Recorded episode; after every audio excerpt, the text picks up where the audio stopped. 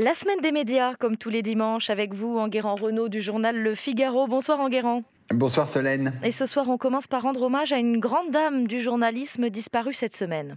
Oui, le décès de Michel Léridon a causé un choc à la fois au sein du Conseil supérieur de l'audiovisuel, dont elle était une membre très appréciée, mais aussi au sein de l'AFP, l'agence qu'elle a dirigée pendant de longues années. Michel Léridon a passé 38 ans à l'AFP, où elle a couvert les médias, les sujets sociaux, puis l'Afrique dont les guerres civiles au Liberia et en Sierra Leone, qui l'ont beaucoup marqué, surtout, elle était la première femme nommée directrice de l'information de cette agence de presse. Et vous le disiez, en guérant, sa disparition est aussi une grande perte pour le CSA.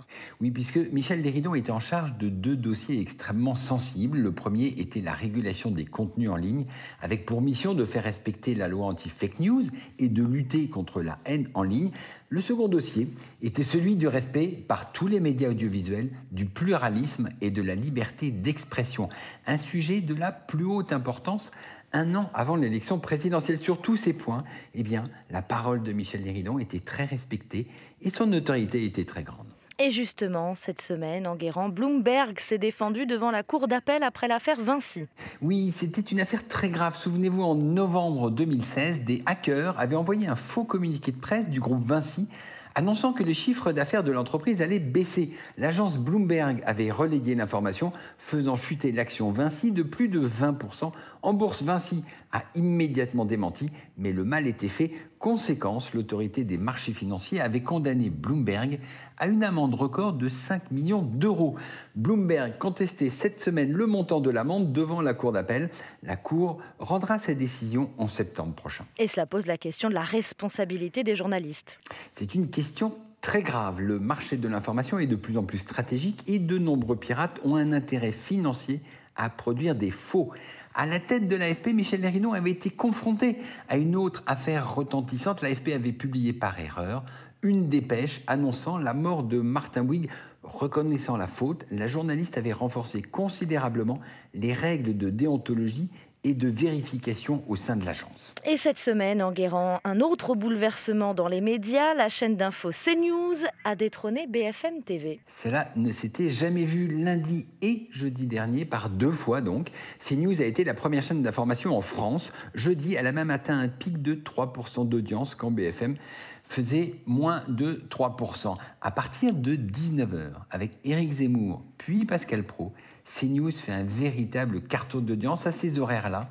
CNews fait 3 à 5 fois plus d'audience que BFM TV. Est-ce que c'est un tournant selon vous? C'est un tournant majeur. Ça fait plus de 15 ans BFM TV rythme l'information, donne le tempo au monde politique et médiatique. La chaîne a inventé en télé les breaking news, les éditions spéciales. Elle a monté aussi des événements politiques. Pendant ce temps-là, CNews, né sur les décombres de l'ex-ITélé, n'existait pratiquement pas dans le paysage médiatique. Mais depuis le changement de ligne éditoriale de CNews il y a deux ans, avec la mise en avant de débats polémiques, eh bien, CNews s'est rapidement imposé c'est désormais cette chaîne qui donne le ton. Les politiques sentent le vent changer et viennent sur les plateaux. Et ça, c'est important dans la perspective des élections présidentielles et législatives de 2022, parce que c'est ça qui va définir les sujets qui vont monter, les sujets dont tous les autres médias vont parler. Souvenez-vous, pendant longtemps, on avait pris l'habitude de dire que les journaux, les JT des radios et des télés reprenaient les informations du monde, puis elles ont repris les informations du Parisien, puis celles de BFM TV à l'avenir. Cela pourrait être les informations de CNews. Mais avant les présidentielles en Guérant, il y aura l'Euro de foot pour nous détendre. Exactement. Du 11 juin au 11 juillet, les Français vont enfin pouvoir suivre l'Euro de foot qui a été retardé d'une année en raison de la crise du Covid. TF1 et M6 se sont partagés la retransmission des 23 plus grandes affiches sur les 51 matchs de la compétition. Et les deux chaînes sont rassurées, l'Euro devrait être une grande fête populaire. Et si l'équipe de France font un beau parcours comme en 2016, eh bien TF1 et M6 s'en frotteront les mains. Et là, comment mesure-t-on l'engouement? Eh bien, on le mesure à l'augmentation des tarifs de spots de pub qui sont déjà commercialisés par les deux chaînes. Si les Bleus arrivent en demi-finale, TF1 vendra le spot de pub 280 000 euros brut, soit 20% de plus qu'en 2016. Et si les joueurs de Didier Deschamps gagnent la finale, eh bien c'est M6 qui touchera le jackpot, le Golden Spot. Le spot juste après le coup de sifflet final et juste avant la remise du trophée à la France, eh bien ce spot se négociera ou se négocierait à 400 000 euros. Bon, il ne reste plus qu'à gagner la compétition. Voilà, ça c'est autre chose. La femme de la semaine en Guérant, c'est Audrey Fleurot. Audrey Fleurot, qui est l'héroïne de la nouvelle série de TF1 HPI. Eh bien, cette série fait un véritable carton depuis deux semaines. Jeudi dernier, elle a rassemblé plus de 10 millions de téléspectateurs, mieux que les scores du mentaliste il y a quelques années.